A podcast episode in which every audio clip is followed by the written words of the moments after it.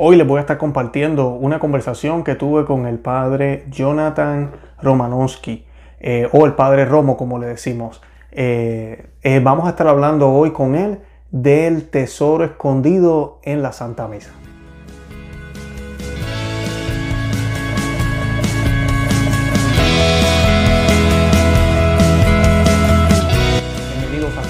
Ama y Vive tu Fe. Este es el programa donde compartimos el Evangelio y profundizamos en las bellezas y riquezas de nuestra fe católica.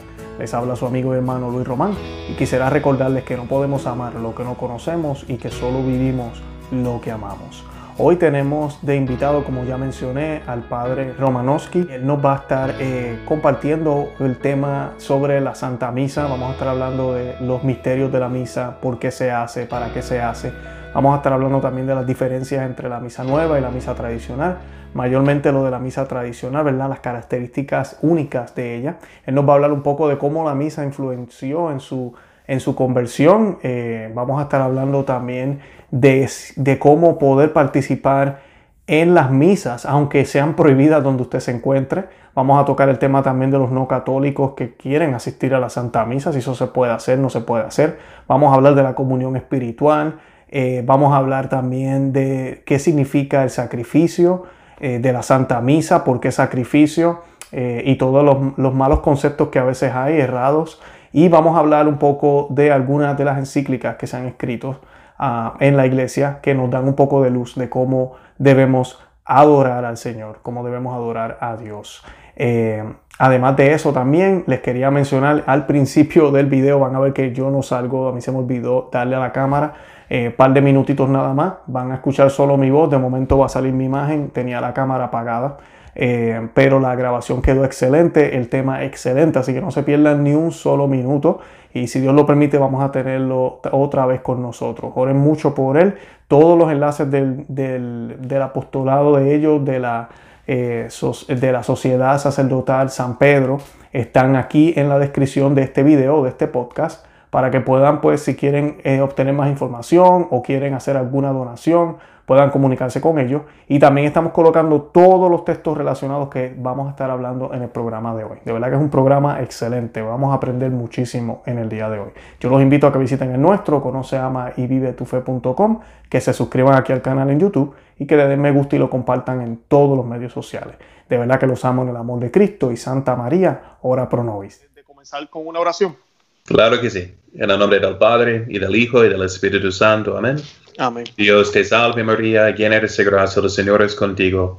Bendita tú eres entre todas las mujeres, y bendito es el fruto y vientre de Jesús. Santa María, Madre de Dios, ruega por nosotros pecadores, ahora y en la hora de nuestra muerte. Amén. Santo Tomás de Aquino, ruega, ruega por nosotros. En el nombre del Padre, y del Hijo, y del Espíritu Santo. Amén. Amén. Gracias, Padre. Bueno, padre, antes de comenzar, porque puede ser que algunos no los conozcan a usted, padre, eh, ¿nos podría hablar un poco de usted? ¿Quién es usted? ¿Qué es lo que, verdad? ¿Qué, a, a, qué sociedad pertenece, verdad? Que es la FSSP. Sí. Eh, ¿Qué es eso? ¿Por qué pertenece a ella? ¿Nos podría hablar un poquito de usted? Bueno, brevemente, entonces, yo fui, uh, aunque fui bautizado católico, no crecí en una familia católica. O sea, mi familia había dejado a practicar la fe católica cuando yo tenía apenas cinco años de edad, así que nunca hice mi primera comunión y recibí la doctrina católica. De modo que ya a los 16 años, viviendo sin conocer a Dios y sin tener fe, estando no encontrando, digamos, sentido de la vida, empecé a buscar a Dios y leyendo la Biblia por la primera vez en mi vida realmente. Y al leer el Evangelio, buscando a Dios, y leyéndolo como su palabra.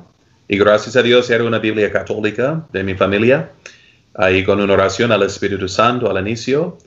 Así, al leer los Evangelios y el Nuevo Testamento, pues me, me convirtió por completo. Y me enamoré de Cristo, le prometí mi vida y quería ser un apóstol. Desde aquel entonces, aunque no sabía que era un sacerdote, sabía que solo quería ser como San Pablo, ¿no? Y ir a predicar. Y entonces en ese momento me daba igual uh, ser ministro protestante o ser sacerdote católico, porque desconocía la diferencia, ¿no? La gran diferencia. Entonces, pero cuando conocí un sacerdote católico, me llamó la atención que vive como apóstol. No tiene familia para que todos sean su familia. Mm. Y se casa con Dios, se entrega para toda la grey de Dios. Y así me inspiró. Entonces, entre, en ese momento, cuando sabía muy poco doctrina, escogí al ser sacerdote católico, a ser católico realmente por el ejemplo de un sacerdote, ¿no? Simplemente, entonces nunca tuvieron que convencerme o que un sacerdote tiene que ser célebre a fuerzas. Es, me parecía todo un encanto, lo entendía de, la palabra de Dios como del ejemplo de los apóstoles que dejaron todo para seguir a Cristo, incluso a sus familias. Entonces, eh, empecé a ir a misa um, diaria y ahí me encontré con la, gente buena, digamos, de, de, la iglesia, que me daba a conocer a los santos, me daban libros buenos de los santos, la apologética, un tema muy importante aquí en los Estados Unidos, ya que hay, nos rodean muchos protestantes, nunca hemos sido una mayoría aquí en los Estados Unidos, y ah, poco a poco iba aprendiendo la fe y entendiendo que es no es por mi preferencia, sino porque es la revelación de Dios, quien estableció una santa iglesia católica. Entonces, al reconocer que es su iglesia, entonces ya continué con mi deseo, con el llamado de ser sacerdote y habiendo estudiado la apologética y la discusión, que es la discusión entre los protestantes, cómo dar una razón ah, por nuestra fe en contra de los errores, en contra de los herejes. Y estudiando el tema de la Santa Misa, eh, entendí que la misa no es una mera, un mero recuerdo de la última cena, sino que es, hace presente al mismo sacrificio de Jesús en Calvario, que no es un símbolo de su cuerpo y sangre, sino es realmente su cuerpo, sangre, alma y divinidad. De modo que em, ya me sentí un poco inquieto con la liturgia nueva como está celebrada comúnmente, ¿no?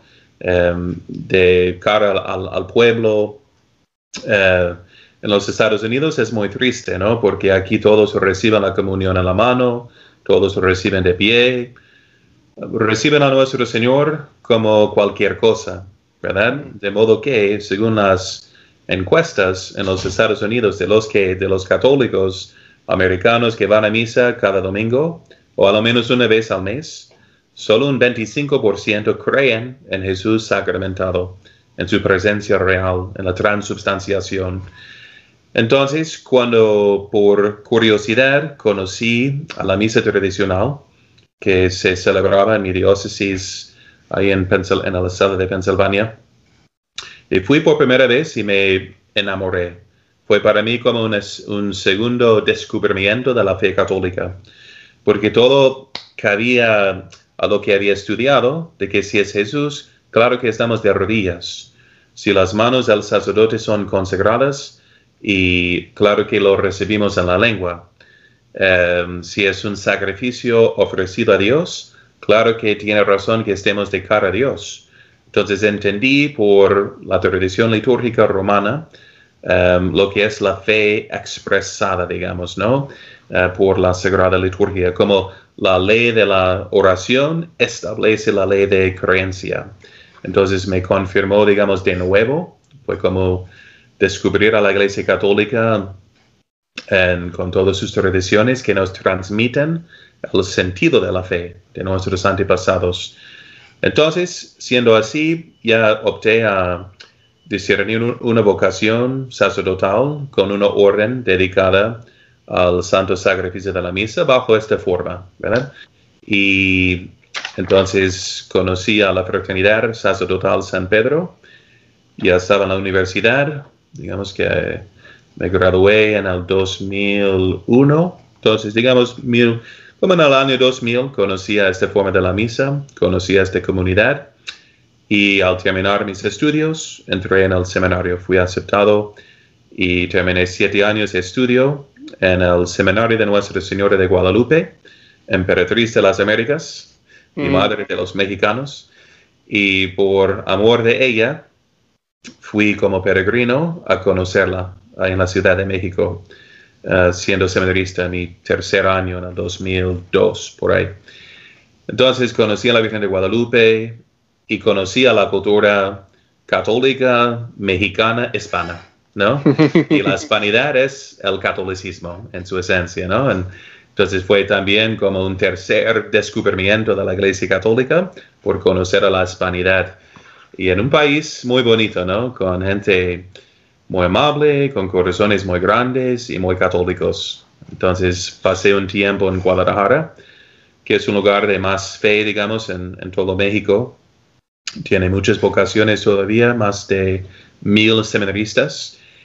Y estando ahí, estudiando español, um, uh, conocí al señor cardenal don Juan Sandoval Íñiguez, arzobispo emérito de Guadalajara, pero actual en aquel tiempo, y nos invitó para tener apostolado ahí en Guadalajara.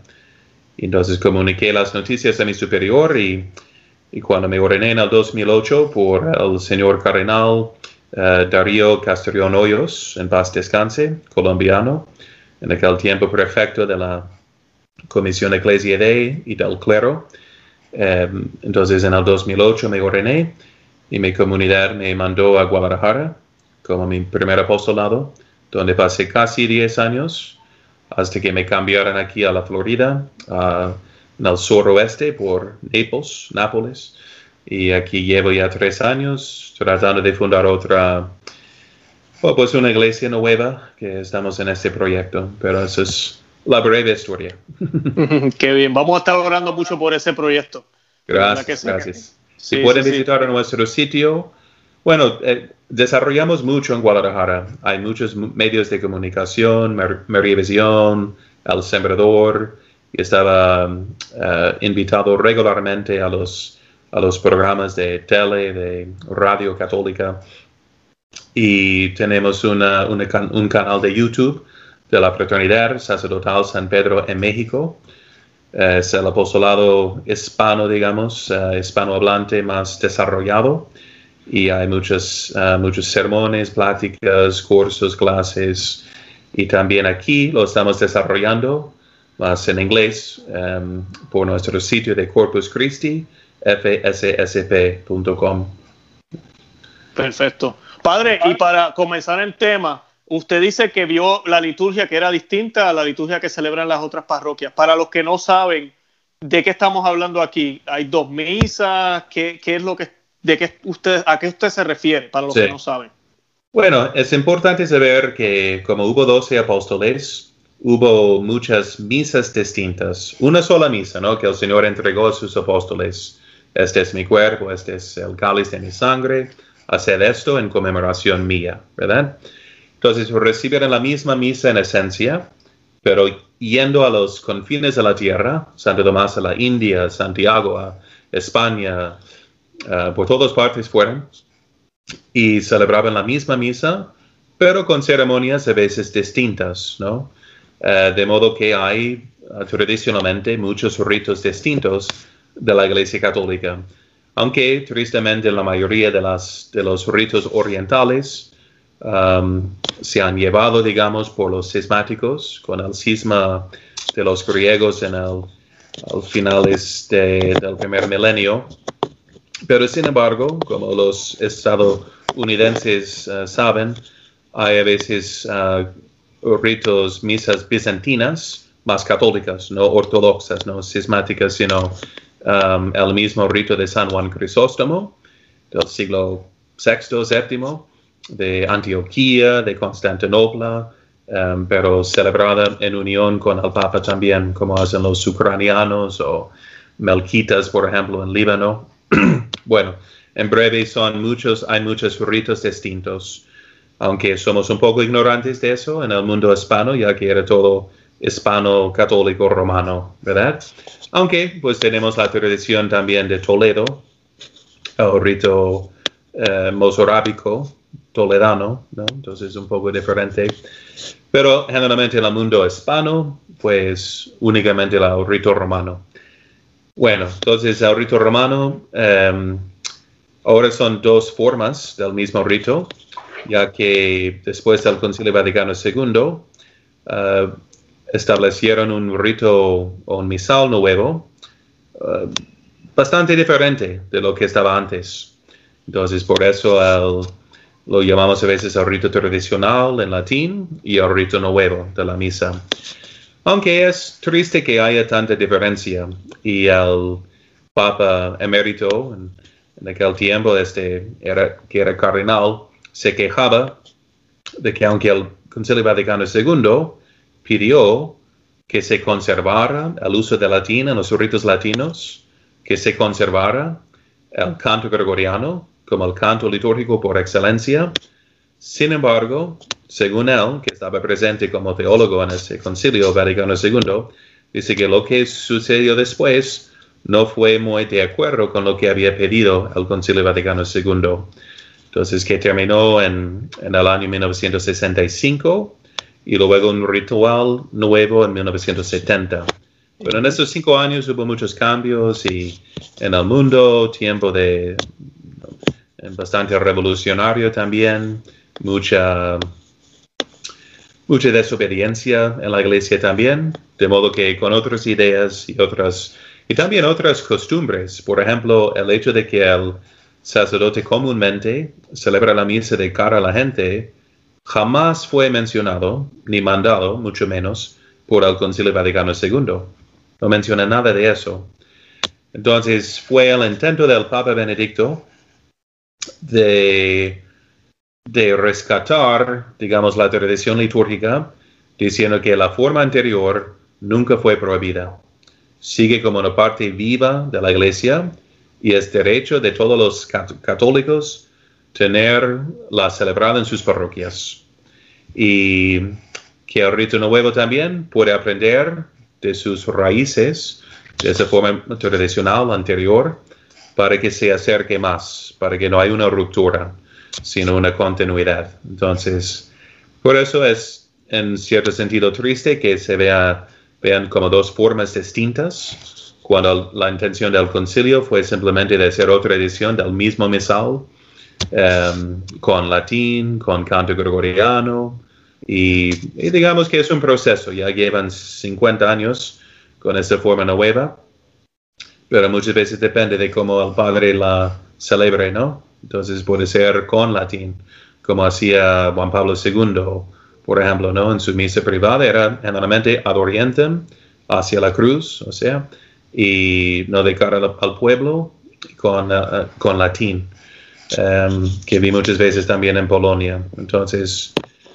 pues, um, así que desde el Papa Benedicto dijo que nunca fue prohibida esta forma de la misa y además el Santo Padre Juan Pablo II nos fundó a nuestra comunidad en 1988 para llevar a cabo la celebración y conservación de ese tesoro del rito romano. Em, entonces tenemos todos los libros litúrgicos eh, según la edición de 1962 como derecho propio de nuestra comunidad que enseñamos también a los demás diocesanos y religiosos, ya que según la ley actual de la Iglesia um, y según el documento de Summorum Pontificum del mismo Papa Benedicto um, de aquel tiempo, que es derecho de los sacerdotes de poder celebrar esta forma de la misa y además su deber, si su feligresía se lo pide. Mm. Entonces, por eso son, se ven más y más que son el rito tradicional, lo anterior, digamos, está regresando siendo parte de la vida litúrgica en muchas, um, en muchas parroquias. Aquí en los Estados Unidos, donde llevamos más de 30 años, está muy difundida. Casi cada diócesis tiene una celebración de la, de la forma extraordinaria, de la forma um, misa tridentina, digamos. Uh, aunque en el mundo hispano es hace falta, ¿no? Apenas comenzamos en México hace 12 em, años y ya estamos en la Ciudad de México también, en varias partes de la República Mexicana. Visitamos y celebramos misas. Estamos en Anolaima, Colombia. Y sí, y ahí va, ¿no? Entonces es... Qué bien, padre. Eh, yo me identifico con usted. Usted dijo al principio de la entrevista habló un poquito de cómo la misa le, cambió a usted la perspectiva. A mí me pasó igual, yo, yo iba a la misa, yo nací católico, siempre fui a la misa, siempre, eh, pues Novusoldo, como le, ¿verdad? El nombre que, que, que tiene. Y recuerdo que, que cuando la primera vez que me invitaron a ver una misa tradicional, lo más que a mí me impactó fue recibir la comunión de rodillas y en la boca. Fue lo más que me impactó. Sin quitar, ¿verdad? Sin darle, sin quitarle importancia a, claro, el Padre mirando a Cristo en vez de estar mirándolo a nosotros, cuando Él hace la elevación todo se ve tan distinto que a mí se me salían casi las lágrimas. Para mí fue como que uno dice, wow, esto es, esto es lo que yo creo, lo que siempre he creído, pero como que no es que en la otra misa no, no sea válido, no es que no esté presente, está ahí, pero es como más difícil de observar. Eh, es, más, es más claro, aunque así sea en latín, es más claro y se entiende más en la misa tradicional. Así que nosotros hacemos la invitación a la gente a que vaya. Y es la tendencia más natural, digamos, de nuestra fe. ¿Qué hicieron los reyes magos cuando conocieron al, rey nacido, ¿no? al rey Dios? Se postraron y le adoraron. Dieron una expresión, es que adoramos a Dios con nuestro cuerpo, ¿verdad? Entonces no somos ángeles, no es eh, puramente espiritual. Y el Papa Pío XI nos dijo que, resumiendo lo que es la expresión de los padres de la iglesia, la ley de oración establece la ley de la creencia, de la fe.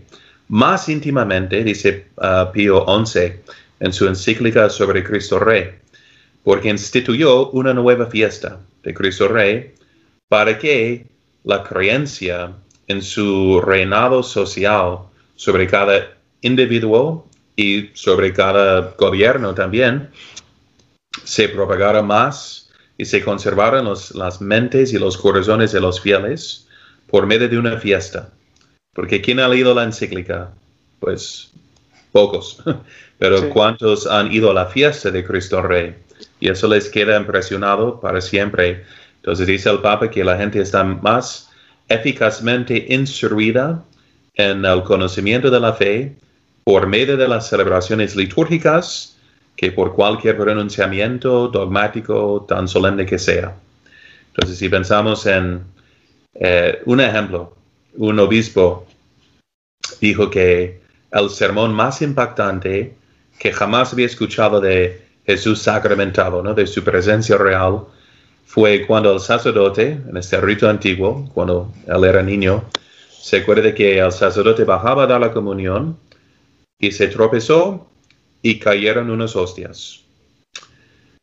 El padre se puso blanco, una señora se desmayó, la gente gimiendo, gritando, así es, persignándose y, y, vio que el sacerdote con tanto cuidado recogió las hostias y después en la misa también y se pone un, un lino también, un purificador, regresa, si es posible sacar a, su, a, su, azulejo, así lo hace para purificarlo sobre el cáliz y sobre el altar.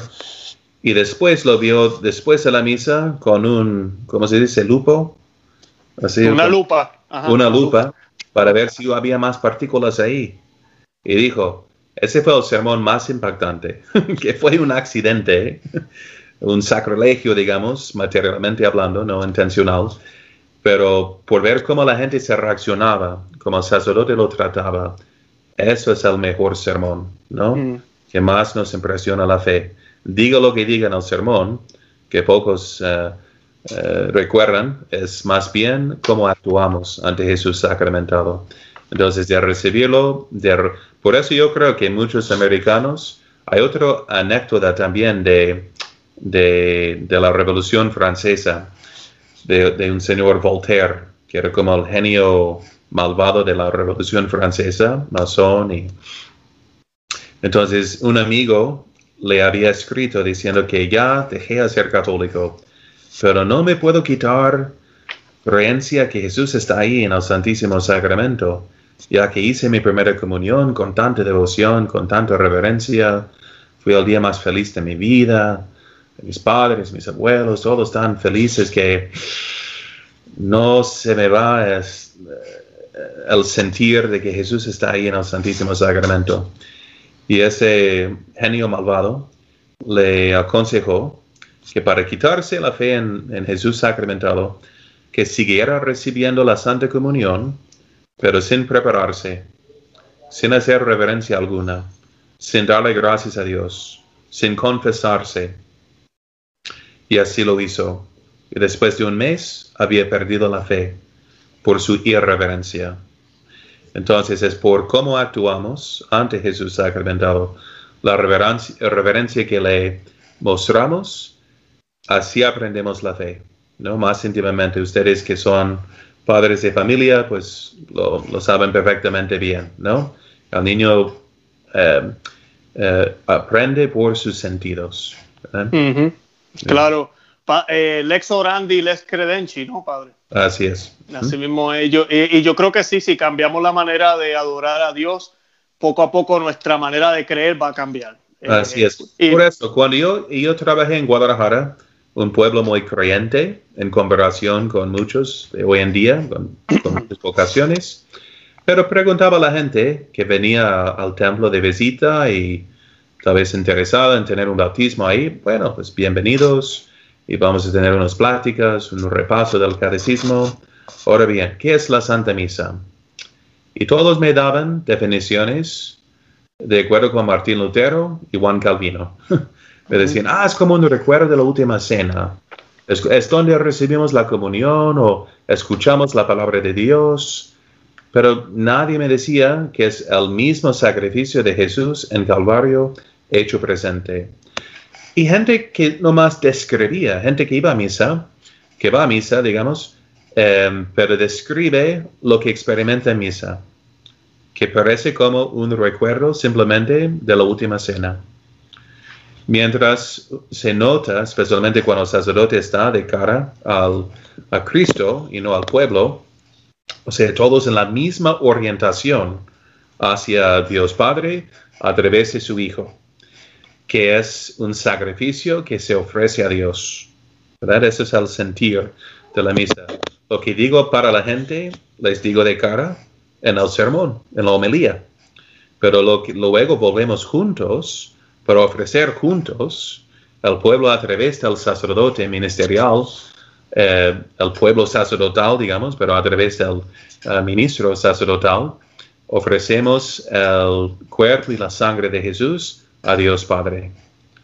Y separando su sangre de su cuerpo, se hace presente, como dice San Pablo, proclamamos su muerte. Hacemos la misma muerte presente por nosotros en la Santa Misa. Claro, claro. Eh, por eso es que yo creo que se ha perdido, yo recuerdo, esa misma conversación la tuvo mi esposa aquí con, con la madrina de, nuestro, de una de nuestras niñas, pero eh, recuerdo que la respuesta fue, estábamos hablando de la misa y ella dijo, oh, la, misa es la celebración, es un banquete. y, uno se queda como que espera tu momento. Eh, sí, y el Señor se da como alimento, pero no, es el sacrificio del Señor. Si yo pienso que es una fiesta, entonces yo voy a empezar a, brincar, a bailar y a hacer alboroto. exactamente. Y eso indica que no saben que era la última cena. Era la cena pascual. O sea, y cualquier cena o banquete, digamos, en el mundo antiguo, era primeramente un sacrificio, ¿verdad? ¿Qué estamos comiendo? Por eso San Pablo tiene que dirigirse a la pregunta de los corintios, ¿qué pasa si vamos a la carnicería para comprar carne de los paganos? Pues cuidado, porque fue primeramente sacrificada a los dioses, a los demonios de tal lugar, ¿verdad? Por eso tenemos la costumbre de bendecir la mesa damos gracias a Dios, ofrecemos a Él lo que hemos recibido de Él en, nuestra comida. Entonces, la cena pascual uh, no era una pachanga, digamos, entre amigos, era un ritual que, observaban, mandado por Moisés, por, por Dios, a través de Moisés, de conservar este sacrificio y de comer de la carne de la víctima sacrificada y al recibir su sangre sobre la frente de sus casas, para que no les uh, visitara al exterminador, ¿no? De, el ángel de la muerte. Entonces, es una comida ritual para participar en el fruto de un sacrificio. Entonces, sí, claro que es comida, que es banquete, pero por ser primeramente el sacrificio. Y es, es un tema de moral también, es que cuando nos acercamos a comulgar, debemos hacerlo con la disposición de darnos a Dios. Porque, porque ¿qué pasa cuando uno recibe el Santísimo Sacramento?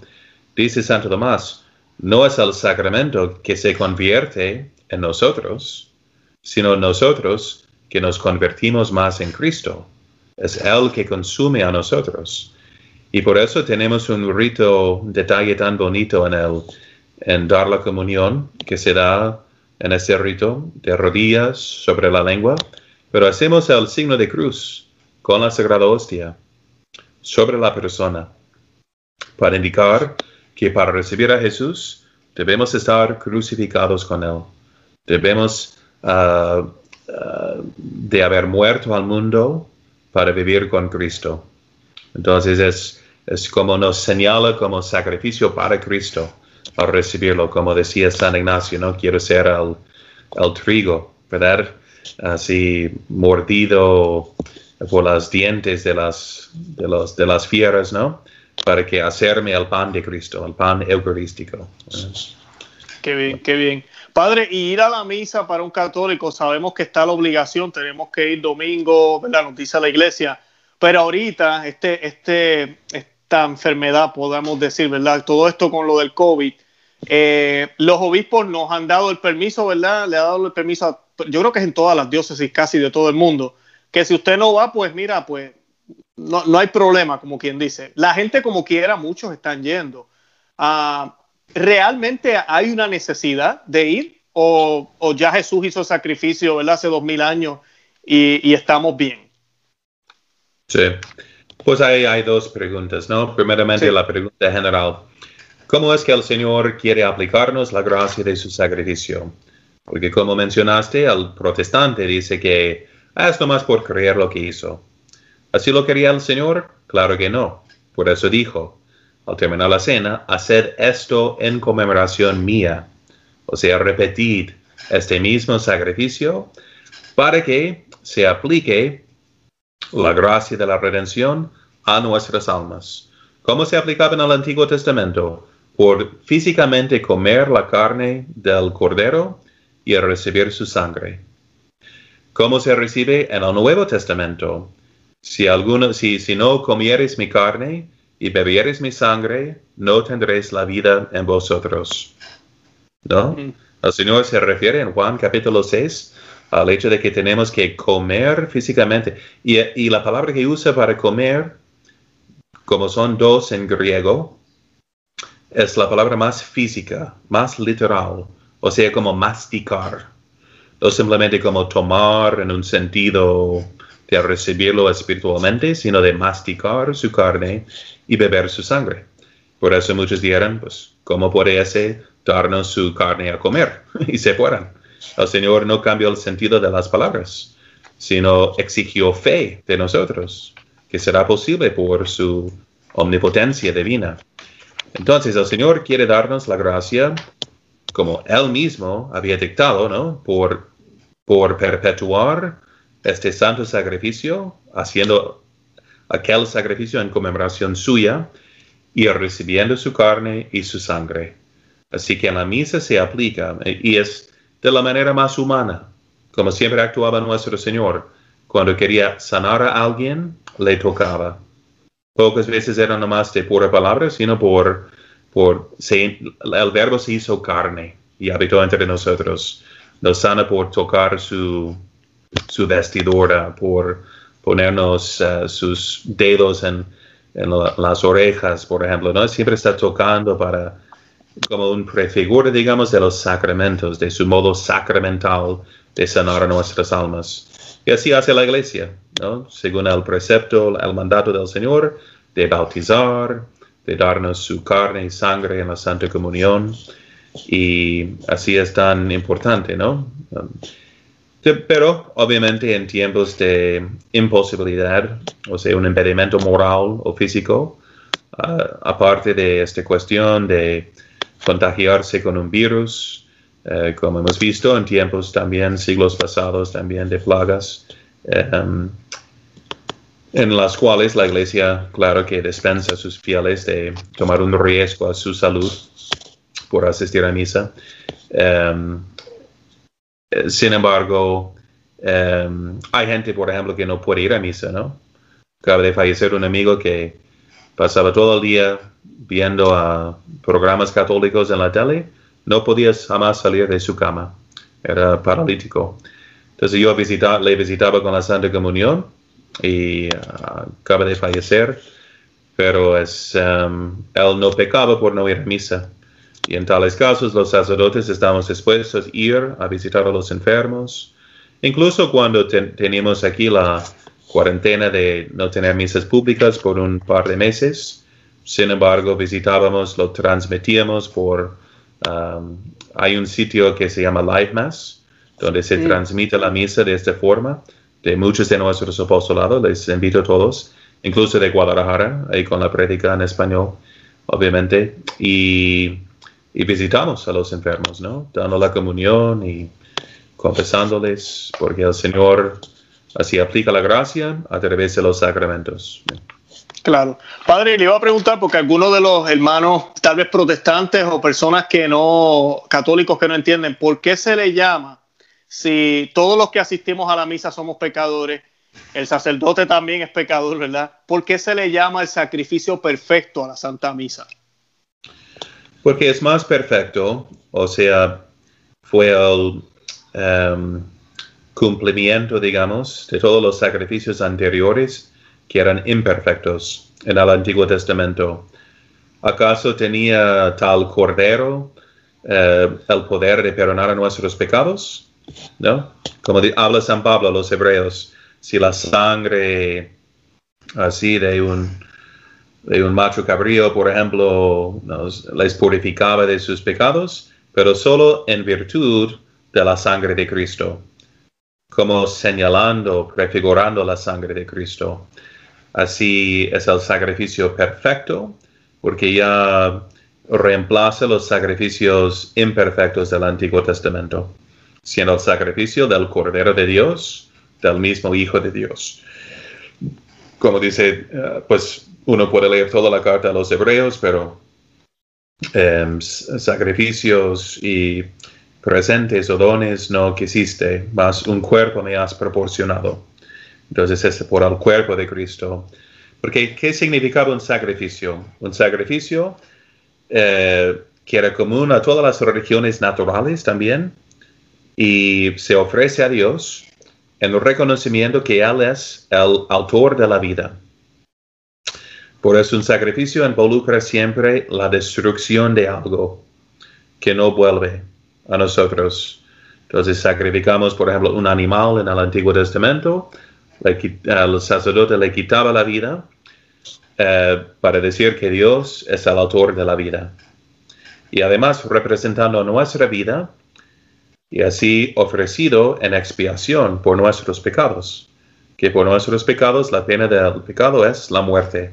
Entonces nosotros hemos merecido la muerte por nuestros pecados, mas Dios mandó a su Hijo como el sacrificio expiatorio, propiciatorio por nuestros pecados.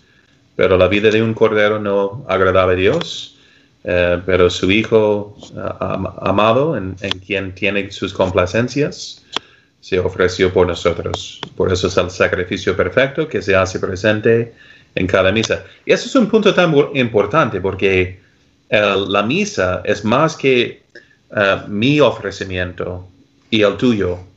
Es el ofrecimiento de Cristo mismo a través de su cuerpo místico. Por eso la iglesia misma tiene un, muchas veces un, tamaño, un, diseño, digamos, de cruz, ¿verdad? El altar es la cabeza, donde Cristo se ofrece, pero se ofrece con todos los miembros de su cuerpo místico. Todos, todos ofrecemos y somos ofrecidos en la Santa Misa. De, la ofrecemos de manera distinta, ¿no? El sacerdote físicamente o sacramentalmente, pero la gente en virtud de su bautismo es una gente, uh, es un pueblo sacerdotal también, un pueblo real, como dice San Pedro, y también ofrece moralmente, uh, espiritualmente, el mismo sacrificio. Excelente. Padre, y hablando de eso, ¿cómo eso es uno de los cambios grandes entre la misa nueva y la misa tradicional? ¿Cómo se supone que uno participe, yo como laico, en la misa tradicional? ¿Qué es lo que yo se supone que haga en esos momentos de silencio, cuando el sacerdote está haciendo las oraciones que son secretas, que no se escuchan? ¿Qué es lo que yo debo hacer? Sí, pues según mi primera experiencia uh, al asistir a la misa de esa forma, regresé a mis amigos de la, de la universidad y les decía que era la misa, pero una meditación al mismo tiempo, como la misa contemplativa. Y ahí está el secreto de que para participar en oración, los niveles más altos no son los modos vocales, ¿no? sino lo más interior. Entonces, por eso es una participación actuosa, como dijo el Concilio Vaticano II, no simplemente activa en sentido uh, externa, uh, externo, sino una participación actuosa, pero de la forma más de más actualidad, digamos, o más viva, digamos, es, es la participación interior. Todo lo exterior, de gestos, de palabras, de música, es para fomentar e incitar la participación interior. Y como de los grados de oración que describe Santa Teresa de Ávila en sus moradas, uno empieza con oración vocal, pasa a ser una oración meditativa, más afectiva, más contemplativa, de menos y menos palabras y consideraciones, se para, digamos, ante Dios eh, como Él que es, ¿verdad? Así Santa Catalina dijo que Toda la sabiduría que el Señor le había revelado se resumía en una frase que el Señor le dijo un día, yo soy el que es y tú eres lo que no es. Entonces, por eso se entiende en la misa que tenemos palabras vocales en una lengua sacra, que es la madre y raíz de nuestras lenguas romances. Por eso un hispanohablante entiende, ¿no? Porque es latino, ¿verdad? entiende algo de la lengua latina pero no es lo que habla en la calle, ¿verdad? Es algo especial, ¿verdad? inteligible, pero a la vez es algo sagrado, diferente. En cierto sentido lleva cierto sentido de misterio, por no ser su, su, lengua tan coloquial. Em, y entonces escucha palabras, escucha un sermón, escucha instrucción, pero luego entra en el misterio como pasado, pasando de una oración vocal a una meditación más profunda. Entonces, y se nota que ni es la intención de la iglesia que uno entienda el latín que el sacerdote está diciendo, que no es un impedimento para participar bien, ah, porque luego pasa a decir el ofertorio y la plegaria, el canon romano de voz secreta. Y otra vez es la iglesia nuestra madre que conoce nuestra naturaleza, que sabe que vamos a apreciar más este misterio con más reverencia y atención sin escuchar nada. Como el silencio mismo habla y más fuertemente que muchas palabras, ¿no? Como Elías cuando estaba en el monte esperando la voz de Dios, no estaba en el terreno, en el terremoto, en el viento fuerte, sino en un susurro, ¿no? Entonces, al escuchar nomás la campana y ver que Jesús ha bajado sobre el altar en la Santa Comunión y ahí derrama su sangre místicamente en el cáliz de salvación. Entonces, eh, les voy a recomendar, bueno, según los catecismos ah, tradicionales, por ejemplo, en el catecismo de San Pío X, menciona cómo asistir a la misa, ¿verdad? Bien, con devoción, con fruto. Y está resumido también en un libro de San Lorenzo de Puerto Mauricio. San, perdón, San Leonardo de Puerto Mauricio. El tesoro escondido de la Santa Misa. Oh, sí, es excelente. Excelente, ¿no? Y ahí explica lo que todos nuestros antepasados ya sabían. Es que es, uno puede participar por seguir al misal, o sea, las palabras, los gestos, pero es la participación más básica y no la más elevada, porque debe fluir también y no da tiempo para pausa, digamos, ¿no? Em, y la iglesia como encubre mucho en silencio, está invitándonos a, tomar de, aguas más profundas, digamos. Porque luego el segundo método que menciona es de meditar la pasión de Cristo. Entonces, al estar al pie de la, de la Santa Cruz en Calvario, ah, ¿acaso necesitaba San Juan un misal? La Virgen Santísima no sabía que, cómo rezar porque no tenía eh, su misalito. no. Entonces, estando tan teniendo el misterio de, su, la crucifixión del Hijo de Dios tan presente, no podían decir nada. ¿verdad? Estaban en eh, la participación más activa, de modo que llamamos a Nuestra Señora corredentora por simplemente ofrecer a su Hijo sobre el altar de su corazón. Entonces, si nos unimos con Cristo, San Padre Pío decía que la manera más eficaz de rezar la Santa Misa es ofrecerse como sacrificio con Cristo. ¿Verdad? Y que eso es lo que ocurre, según enseña el Papa Pío XII en su encíclica uh, Mediator Dei sobre la Sagrada Liturgia. Pero podemos meditar cómo se hace presente los misterios de Cristo. Está, cantamos, por ejemplo, la gloria en Excelsis Deo, que nos recuerda de qué? De su nacimiento. Así, siguiendo los misterios del Santo Rosario, por ejemplo, uno puede participar perfectamente bien en la Santa Misa, de una forma más íntima, más profunda, sin pasar a frase a frase, sino de simplemente enfocarse en el Dios está aquí, es nuestro Emanuel, en Belén, que quiere decir casa de pan. Escuchamos los ángeles cantando la gloria en las alturas y luego escuchamos su palabra como la habíamos escuchado en su ministerio público, cuando iba enseñando a la gente en el Evangelio. Luego le contemplamos en el ofertorio, como fue presentado por María Santísima, ¿no? Se ofreció también en las manos de otra persona, de su Santísima Madre y de San José, cuando se presentó en el templo. ¿Verdad? Ya destinado a ser un signo de contradicción y luz para las gentes. Lo contemplamos luego con la cruz a cuestas. Muchos de los gestos, el hecho de que el sacerdote mantiene sus manos así, es, es estar en la postura de Cristo crucificado. Después el canon de la misa mantiene sus manos así. Eh, en el rito, en otros ritos occidentales, como de los dominicos, las tiene extendidas en forma de cruz.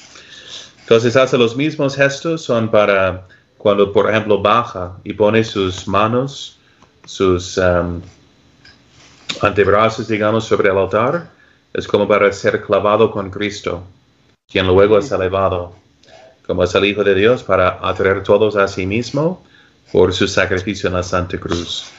Así es un, en mi experiencia, la conocí rezando el misal, tan encantado de las palabras tan bonitas, tan majestuosas que tiene en, la forma tradicional y su traducción, buena traducción. Uh, y luego pasé a meditar los misterios del rosario conectados con la misa. Así es como la rezaba San Padre Pío, meditando los misterios dolorosos con cada parte de la misa. Y también, muy importante, como menciona el susodicho Catecismo de San Pío X, Em, menciona simplemente pensar en los fines de la misa. ¿Qué son los fines de la misa? ¿Para qué la ofrecemos? Son cuatro. Y podemos uh, recordar los fines por para. ¿Para qué? P-A-R-A. Para pedir, agradecer, reparar y adorar. Son los cuatro fines de la misa. Petición, agradecimiento, reparación de nuestras ofensas y adoración. Cuando van a misa y escuchan cada palabra, repiten sus respuestas, pero nunca forman la intención de ofrecer la misa. ¿Verdad? Todo lo que pidieres en mi nombre se os concederá. Y ahí está más que su nombre, es Cristo mismo la Santa Comunión.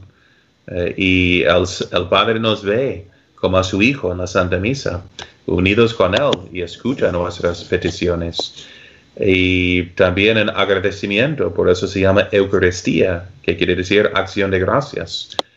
Em, y el sentido de, em, el valor de agradecimiento y de reparación por nuestros pecados y de adoración, es de valor infinito, porque es el agradecimiento de Cristo, Hijo de Dios, amadísimo, a su Padre. O sea, participamos en sus actos de agradecimiento, de reparación, de adoración, de petición, de valor infinito en la misa, donde estamos unidos con Él. Em, por eso los santos, sin exagerar, dicen que uno merece más em, reparación por sus pecados, hace más penitencia por todos sus pecados, por una sola misa rezada, que por un año de ayuno de pan y agua. Mm. Porque más que ser mi sacrificio de mis esfuerzos, es unido al sacrificio infinito de Cristo. Y según el, entonces, eh, meditando en el misal, que eso recomiendo para familiarizarse, pero luego meditar en, y también los primeros misales, como se ve en el, en el misal, por ejemplo, de San Antonio María Claret, el gran apóstol a Cuba. Él, entonces, en vez de traducir la misa, puso una meditación sobre cada parte de la misa. El misal de la Valle de México, famoso de, uh, de hace un siglo, ¿no? Tenía el, mismo método, digamos, de meditar la misa. Y luego formar las intenciones de la misa. Y simplemente, si uno toma en cuenta que es la Santa Misa, si uno realmente uh, piensa que está delante de Jesús crucificado, ¿qué más necesita? ¿Verdad? Para rezar. Claro. como decía San Buenaventura. Entonces, eso es mi, mi mejor libro, del cual he sacado más sabiduría que todos los escritos de Aristóteles o Platón. así es, así es. Padre, y para ir terminando, le quería preguntar, la misa, cuando se ofrece, la ofrecemos, ¿verdad? Los católicos, bueno, lo ofrece Cristo, ¿verdad? Pero los católicos participamos plenamente de ella, pero también pueden asistir los no católicos, no deberían asistir, ¿qué, qué nos puede decir sobre eso? Es muy buena pregunta y que notemos que la tradición, la disciplina antigua de lo arcano, digamos, como, como reconocido, era de esconder los misterios, de no dar lo que es santo a los no santos, como dijo el Señor, ¿no? A los em, de guardar los misterios para que no sean ridicularizados o burlados. Em, porque, ¿qué se entiende de la Santa Misa? Por ejemplo, hay descripciones de los, de los paganos que del primer siglo, diciendo que ah, los cristianos se reúnen em, los domingos muy de mañana y adoran al sol o algo así y comen la carne de alguien. Como, muy poco, pero al menos es un testimonio de que adoramos a Cristo como Hijo de Dios, a quien el sol representa, lo hacemos el domingo, los domingos, el día de su resurrección, y también comemos su carne y bebemos su sangre, aunque sea um, de una forma sustancial, sin ser un acto de canibalismo, digamos, en cuanto a su modo. Pero bueno, eh, la disciplina antigua era de, también despedir a los catecúmenos. yo me acuerdo cuando entré en la iglesia también, era, estaba en, un, en una en un curso, digamos, de preparación. Y asistíamos a la misa los domingos hasta el Evangelio. Luego nos despedían para recibir más instrucción, porque un pagano no tiene el don de la fe. ¿Qué va a entender de la Santa Misa? ¿No? Entonces, si no tiene el don de la fe y la instrucción de vida. Ahora bien, por eso se nota que en muchos países, bueno, muchas iglesias tradicionales en el mundo hispano-católico, al entrar a la iglesia, a veces hay otra puerta para que no se celebren los misterios a la calle, digamos, en ese sentido. Em, en iglesias antiguas hubo dos partes también para los catecúmenos y luego solo los fieles pasaban a lo que es el sacrificio de la misa que un pagano no puede ofrecer tampoco, ya que no es bautizado, no puede ofrecer espiritualmente el sacrificio de Cristo. Ahora bien, dicho todo eso, no es la ley actual que estén prohibidos asistir a misa, con tal de que eh, no sea un escándalo para ellos ni para los católicos.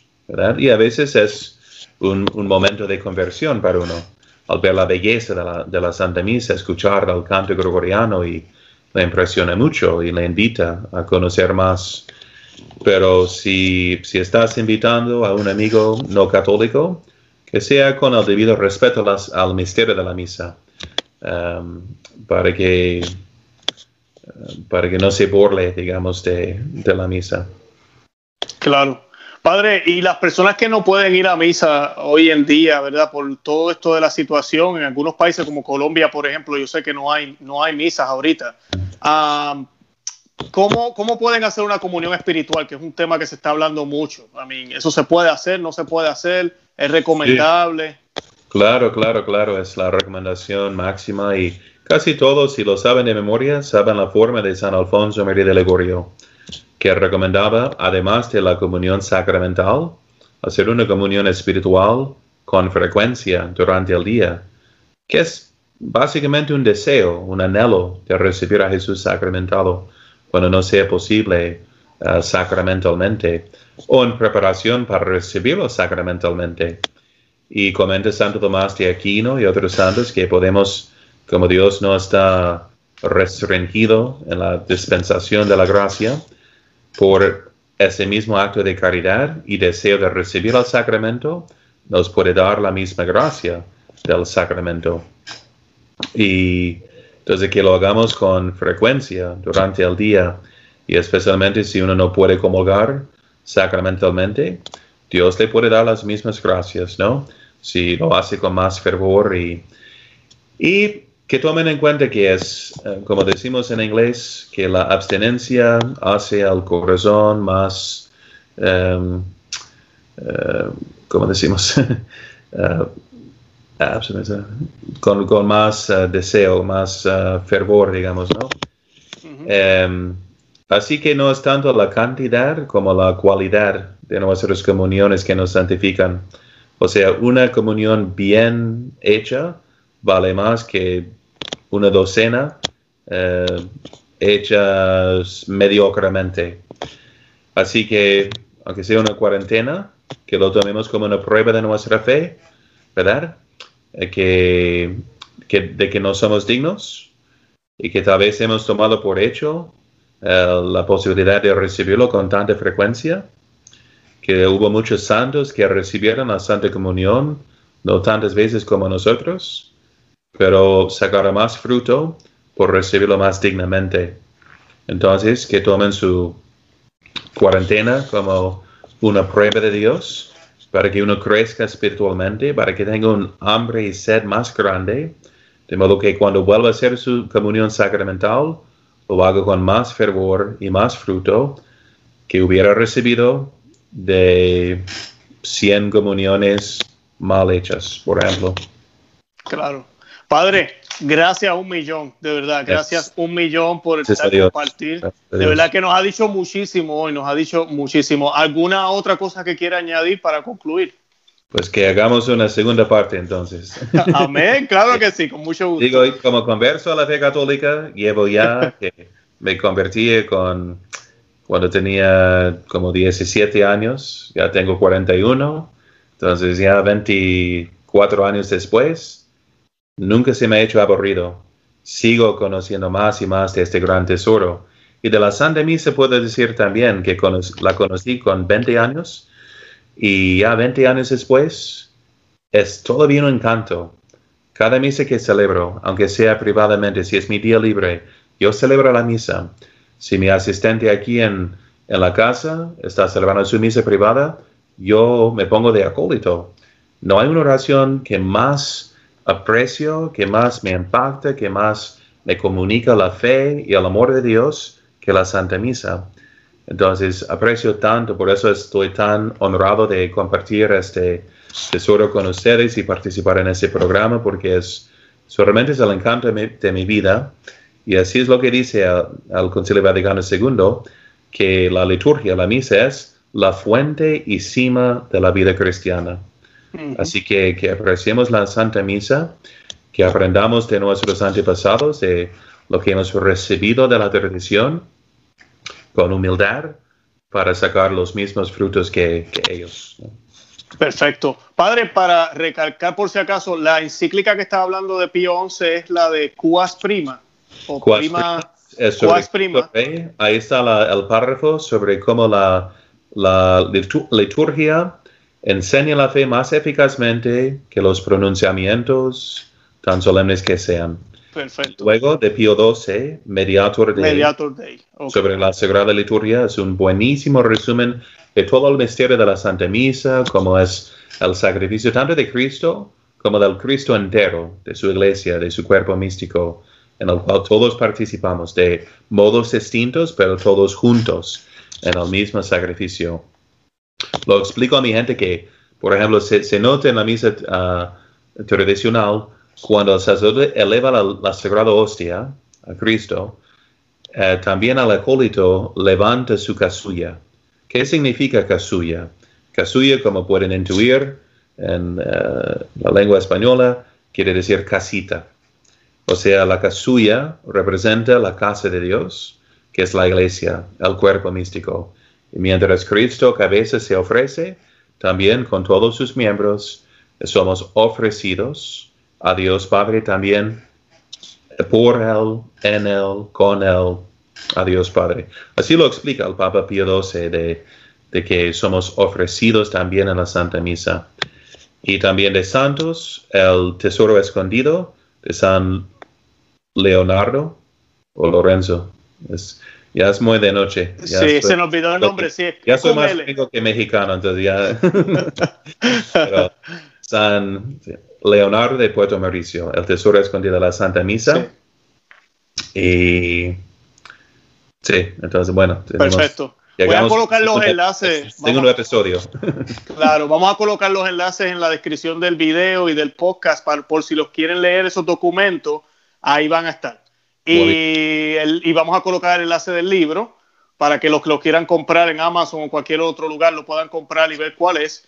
Y vamos a colocar también el enlace del canal de YouTube del FS, de la FSSP en México para que puedan ver otros videos relacionados y también el padre tiene videos ahí. Y, perdón.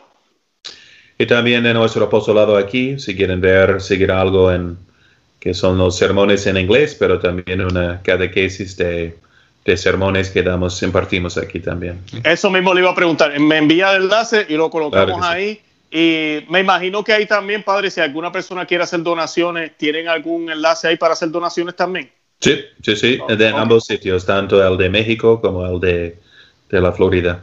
Perfecto, pues todos esos enlaces los vamos a colocar ahí. De verdad que, padre, gracias un millón. La última cosa que le voy a pedir es que nos dé la bendición, que siempre le pido a los sacerdotes. Claro que sí, claro que sí. y nos vamos. Bueno.